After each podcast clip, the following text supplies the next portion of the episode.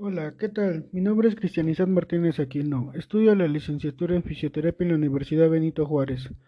Hoy, para mi materia de fisioterapia respiratoria, les voy a hablar acerca de la oxigenoterapia, cómo se define, cuáles son sus conceptos básicos, etc. Comencemos. ¿Qué es la oxigenoterapia?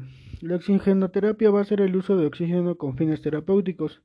El oxígeno para el uso medicinal debe prescribirse fundamentado con una razón válida y administrarse de forma correcta y segura. Se define también como la disminución de la presión arterial del oxígeno y de la saturación con homoglobina en la sangre arterial.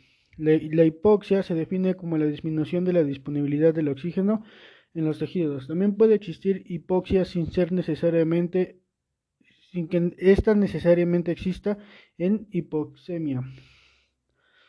Si bien el suministro de oxígeno suplementario también tiene como objetivo prevenir una hipoxemia, es, decir, tratar y prevenir los síntomas, el incremento del, trabajo cardiorrespiratorio, la irritabilidad y la depresión del sistema nervioso central. Y las complicaciones de la misma hipoxia es necesario que la oxigenoterapia se complemente con estrategias adicionales, ya que es una baja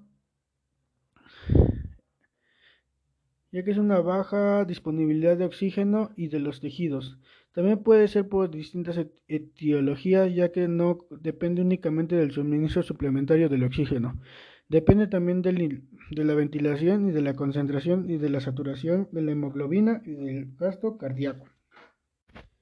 También la oxigenoterapia va a ser la terapia con oxígeno, que va a ser un tratamiento que se le entrega oxígeno adicional para respirar. También se le llama oxígeno suplementario.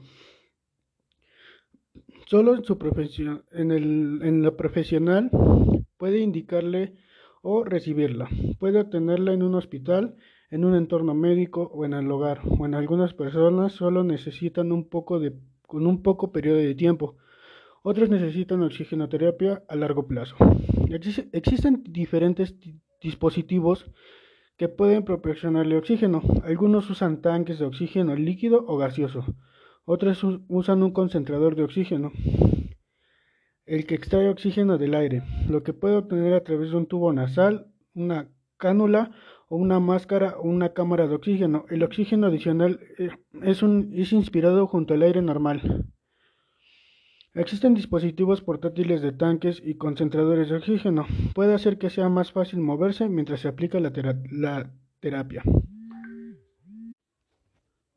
¿Cuáles son los riesgos de, usar oxigenoterapia? En general, la oxigenoterapia es segura, pero, se causar, pero puede causar efectos secundarios, como nariz seca o con sangre, cansancio y dolores de cabeza durante las mañanas.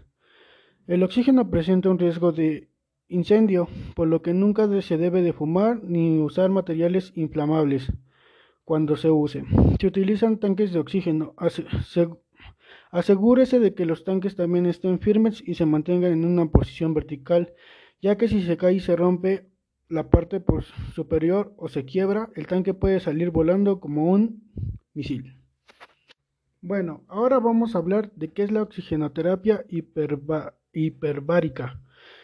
La oxigenoterapia hiperbárica es un tipo de diferente de terapia con oxígeno. Consiste en respirar oxígeno en una cámara o un tubo pressurizado, permitiendo que sus pulmones acumulen hasta tres veces más oxígeno del que se obtendría al respirar, a una presión de aire normal. El oxígeno adicional se mueve a través de una sangre hacia sus órganos y tejidos corporales. La oxigenoterapia hiperbárica se usa para tratar ciertas heridas graves, quemaduras, lesiones e infecciones. También trata, de las, también trata las embolias de aire, gas o burbujas de aire en el torrente sanguíneo. La enfermedad de descomprensión que sufren los, los buzos y el envenenamiento con monóxido de carbono. Algunos centros de tratamiento afirman que la oxigenoterapia hiperbárica puede tratar casi cualquier afección, incluyendo el VIH-Sida, la enfermedad de Alzheimer, el autismo y el cáncer.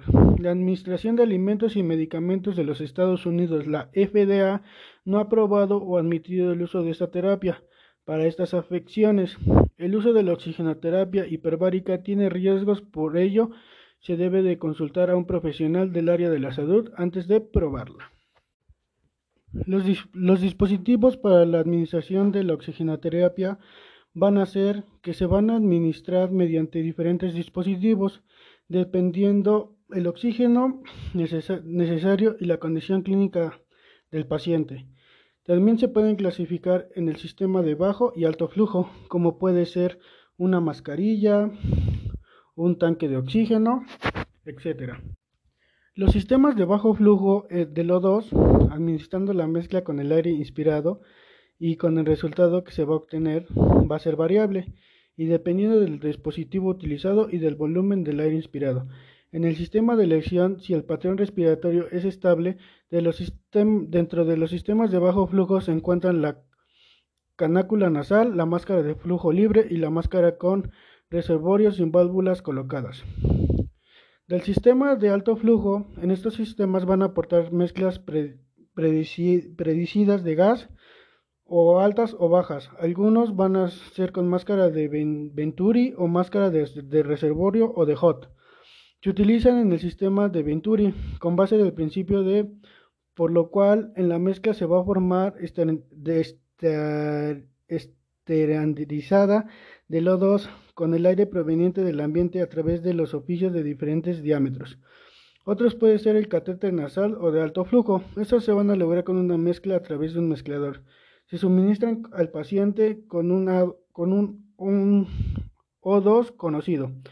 En estos van a entrar, en estos sistemas de alto flujo van a entrar las máscaras de Venturi o de flujo controlado, la máscara de reservorio de, con válvulas o el catéter nasal de alto flujo, que en su en sus siglas es la CNAF.